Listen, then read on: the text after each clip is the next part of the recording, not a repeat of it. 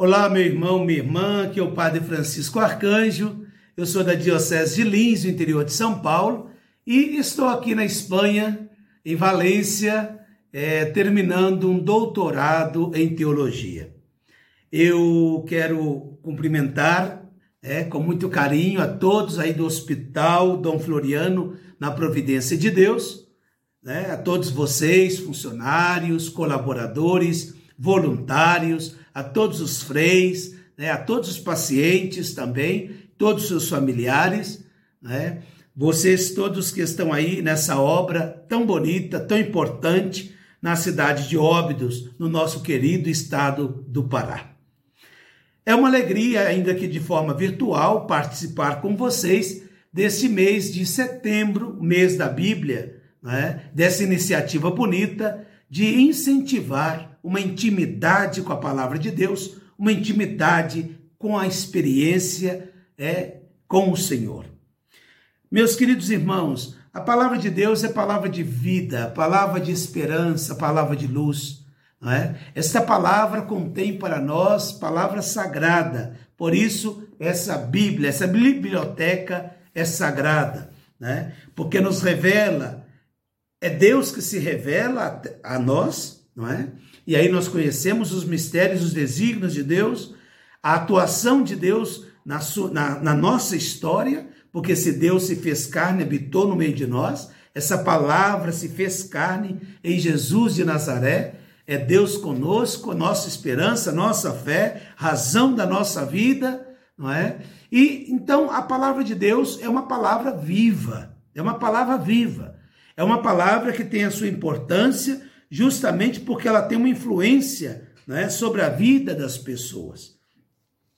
É, embora a Sagrada Escritura seja um grande tesouro, né, devido à sua contribuição para a humanidade, seja na sua literatura, na sua filosofia, na sua história, né, na sua narrativa, né, o maior valor desse livro é justamente a influência sobre a vida das pessoas né? Por exemplo, Santo Agostinho, que era indisciplinado, que tinha uma vida assim é, um pouco libertina na sua juventude, porém a sua mãe ali rezando pela sua conversão, não é?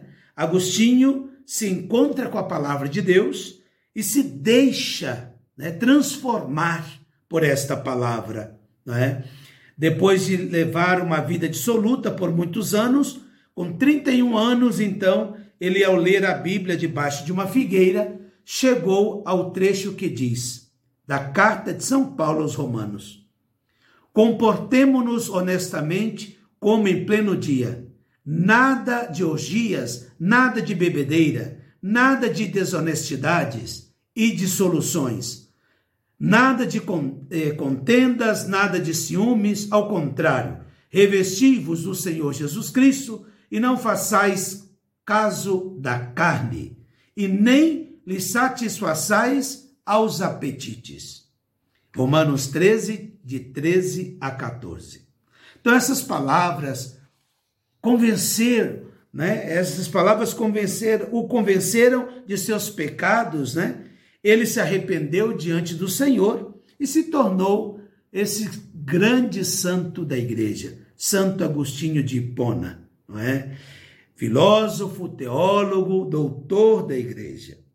Então, ao longo da história, nós vamos ver várias pessoas que foram marcadas pela palavra de Deus, né? E que deixaram se transformar também por essa palavra, né? Se tornando grandes santos, santas, né? Grandes profetas, homens e mulheres que ajudaram a construir a nossa história e que ainda hoje são exemplo, né? São vozes que gritam né, pela vida, pela dignidade das pessoas que trabalham, que doam a sua própria vida em favor dos outros, alimentados pela palavra de Deus. Mas essa palavra, minha gente, não deve ser lida simplesmente como um livro, não, e nem tampouco com interesse somente histórico. Essa palavra deve ser lida de uma forma de oração, uma leitura orante da palavra de Deus. É o próprio Santo Agostinho que vai dizer para nós a sua oração é um diálogo com Deus. Quando você lê as Escrituras, Deus te fala. E quando você ora, você fala a Deus. Então é nesse diálogo bonito, né, que a gente deve encontrar a palavra de Deus para alimentar nossa oração, nos ajudar a uma verdadeira oração, mas sobretudo para edificar também nossas ações, nossa vida, alimentar nossa esperança, né, nossos bons projetos, nossos desejos. E esse mês de setembro, então, é o mês da Bíblia. Por que é o mês da Bíblia? Porque no dia 30 de setembro celebramos o dia de São Jerônimo, que foi um grande tradutor da Bíblia. E é nesse dia que a igreja celebra o dia da Bíblia, né? nossa igreja católica. Então, esse mês de setembro, já há 51 anos, a igreja no Brasil promove esse mês da Bíblia, convidando-nos a estudar, a meditar, a rezar um livro bíblico. E esse ano de 2022, a igreja nos convida a estudar o livro de Josué. O livro de Josué com um lema muito bonito: O Senhor teu Deus está contigo por onde quer que andes. Josué 1, versículo 9. E é muito bonito esse livro porque também ele retrata um momento muito importante da história do povo de Deus né? Josué, ele foi um assessor, colaborador de Moisés. Nós sabemos que Moisés foi enviado por Deus para libertar o povo da escravidão do Egito. Josué está aí com Moisés, ajudando, acompanhando a Moisés né? na sua missão. Mas Moisés passa a missão a Josué. É Josué que vai primeiro fazer a sondagem da terra. É Josué que vai é, é, organizar o povo para entrar, tomar posse da terra. É Josué que vai ajudar a distribuição da terra. É Josué que vai ajudar também a formação do povo nessa terra prometida, na Canaã. E esse tema é muito importante porque esse ano, aí no Brasil, celebramos 200 anos da independência do nosso país, não é? Então, o motivo principal para a escolha também desse livro de Josué é essa comemoração da independência do Brasil. E eu tenho a alegria de gravar esse vídeo no dia 7 de setembro, dia que nós celebramos a independência do nosso país. Então, possamos rezar sempre e trabalhar para que de fato nosso país seja independente e com vida e terra e dignidade para todos os povos. Meus queridos, então desse modo esperamos refletir neste ano sobre a importância da terra na nossa história, alimentar a esperança, perceber em toda a trajetória do povo brasileiro a presença benevolente de Deus. Não nos esqueçamos do lema: O Senhor teu Deus está contigo onde quer que andes. Muito bem. Então Josué foi esse grande responsável para liberar o povo de Deus, né? É, e ajudar na conquista da terra prometida. Ele foi, de fato, esse sucessor de Moisés.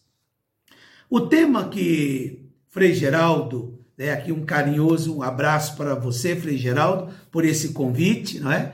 O tema que Frei Geraldo propôs para esse dia é que cuidando de quem cuida, cuidando de quem cuida, sob um lema muito bonito, inspirado de São Francisco.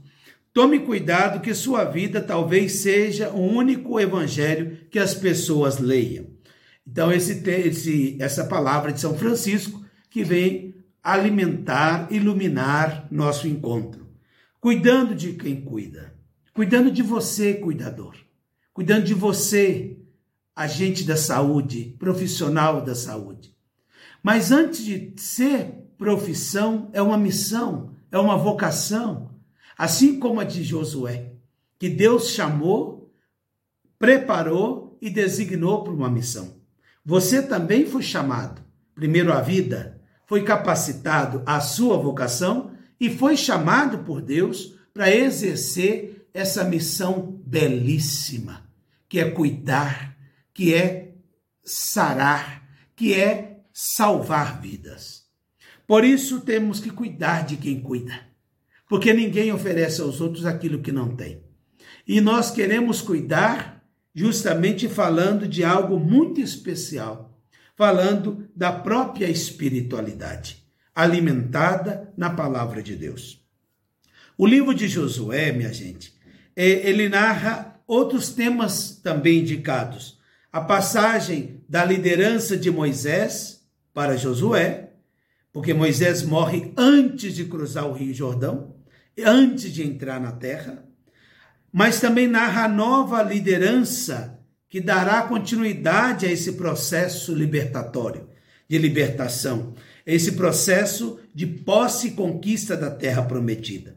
Então, é, o livro de Josué ele tem 24 capítulos, né? Então, ele estrutura assim, rapidamente dizendo, a identificação do território e a conquista, né? a distribuição das terras entre as tribos, segundo as necessidades de cada, um, cada tribo, até isso foi percebido, não é? O retorno das tribos e solidificação da aliança entre as doze tribos de Israel, o discurso de despedida feito por Josué, próximo da sua morte, não é? E também temos aí a Assembleia de Siquém, que Josué vai convocar. Bom, o que quero dizer, o tema de nós, nosso tema hoje, tomar cuidado com sua vida, talvez ela seja o único evangelho que as pessoas vão ler, e, e querendo também cuidar de quem cuida, eu gostaria de pontuar algumas coisas da vida, da história, do exemplo de Josué aplicado ao contexto em que nos encontramos. Josué pôde ver o poder de Deus desde o Egito passando pelo período do deserto, das dificuldades, da escassez, do silêncio, até chegar finalmente à terra prometida, a terra que corre leite e mel. A história de Josué e seu exemplo, como homem temente a Deus, certamente nos ensina muitas lições. Alguns pontos podemos destacar aqui sobre esse notável homem de Deus. Primeiro, dizer que Josué soube ser um excelente líder quando esteve, é, desculpa, um excelente liderado quando esteve sob o comando de Moisés. Para liderar é preciso saber ser liderado, deixar ser liderado. Depois, Josué possuía todas as qualidades de um verdadeiro líder. Tinha empatia, mas, sobretudo, fidelidade à sua missão. Ninguém lidera por si. Lidera por uma missão, por um ideal, por um carisma, por uma filosofia. Depois, a coragem era a marca constante na vida de Josué. Josué foi corajoso desde a sua juventude. Ainda no início da peregrinação de Israel pelo deserto, até as grandes batalhas lideradas por ele em Canaã. Foi Josué que vai enfrentar, não é? A cidade de Jericó que estava sitiada, cercada. Josué vai ter um exemplo de valentia. Dizer que quem confia em Deus, não há obstáculo em sua missão que ele não consiga vencer. Ele está sempre atento às ordens do divino comandante. Ele nunca perdeu de vista que ele foi constituído líder por Deus e fazendo a vontade de Deus. Isso é muito importante. Muitas vezes a gente perde um pouco os horizontes e se deixa levar por outras paixões que vão talvez colocar em risco a nossa missão. Ele tinha consigo a nítida certeza de que seu sucesso na liderança, não é? Na liderança daquele povo dependia completamente da obediência ao Senhor. Porque ele era obediente ao Senhor, aí estava, não é? A certeza de que esse povo iria tomar posse dessa terra, porque essa terra foi promessa de Deus aos seus antepassados. Por mais inusitadas que pareçam, Josué nunca questionou as ordens dadas por Deus. Isso é muito bonito. Porque aqui entra a dimensão da fé. A fé não é ter certeza plena no que se vê. Pelo contrário, é porque se tem fé, se vê aquilo que às vezes não é muito, muito, muito aparente. É, é dizer, não é preciso conhecer para ter fé, mas é preciso ter fé para conhecer. E, sobretudo, no nosso trabalho, na nossa missão. Suas estratégias sempre eram planejadas sob a direção da palavra de Deus. Isso é muito importante. Você que desempenha aí nesse hospital qualquer missão, seu papel é muito importante. Você não faz tudo sozinho, mas sua contribuição faz o todo acontecer. Que bonito seria se nós tivéssemos o hábito de ler a palavra de Deus, buscar nela luz, buscar nela, buscar nesta palavra discernimento para situações decorrentes do dia a dia. Depois, Josué era um homem de palavra, que perseverava na sua honra. Essa característica do seu caráter nós podemos observar ao longo do relato do livro. Isso é muito importante. Josué foi um homem completamente devoto à lei de Deus. A palavra do Senhor era o que preenchia a sua mente e o seu coração.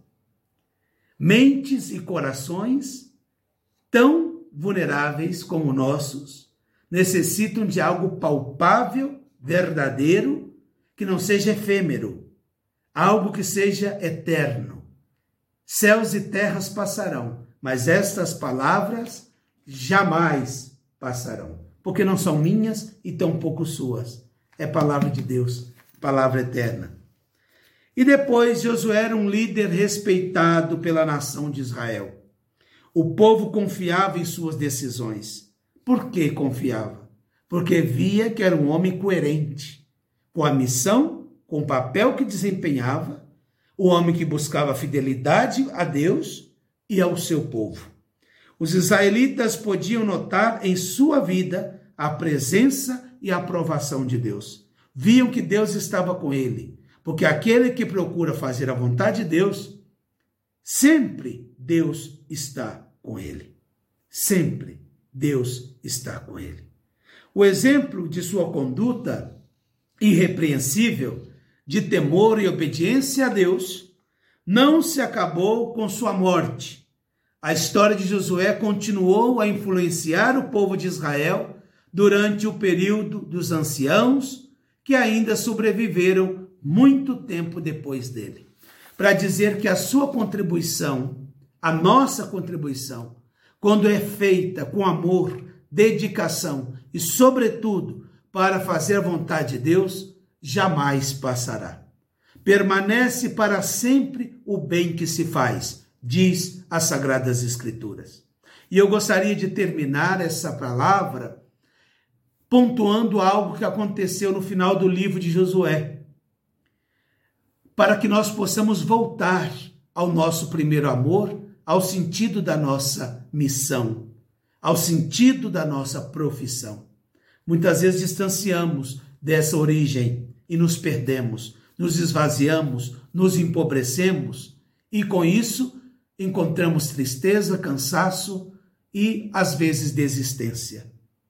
Teve um momento muito crucial na vida dessas tribos que já estavam assentadas, que já estavam na terra prometida, que tinha fartura, não é? E muitas vezes a fartura nos faz esquecer o tempo da peleja. E Josué convoca uma assembleia, a assembleia de Siquém, para dizer o que a esse povo? Recordando toda a história da salvação e atuação de Deus aí. E aí, vendo que muitos já tinham se debandados para adoração a outros deuses, Josué conta a história, atualiza a história e confirma: eu e minha casa serviremos ao Senhor. É dizer, eu não abandono meu amor primeiro, eu não abandono ao Senhor da minha missão. Vocês agora escolhem a quem quereis servir. Se a Javé, o nosso Deus, ou a outros deuses. E o povo cai em si, não é?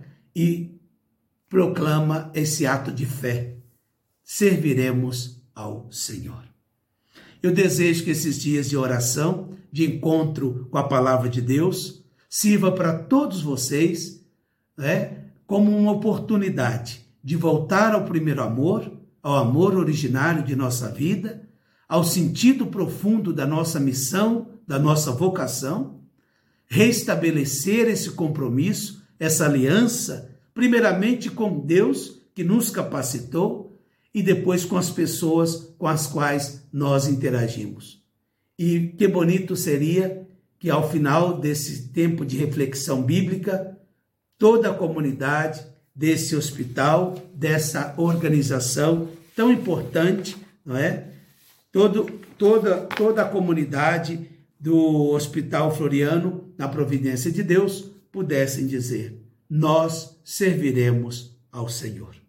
Um forte abraço a todos vocês e que desça sobre todos vós a bênção de Deus Todo-Poderoso. Esse Deus que é Pai, Filho e Espírito Santo. Amém.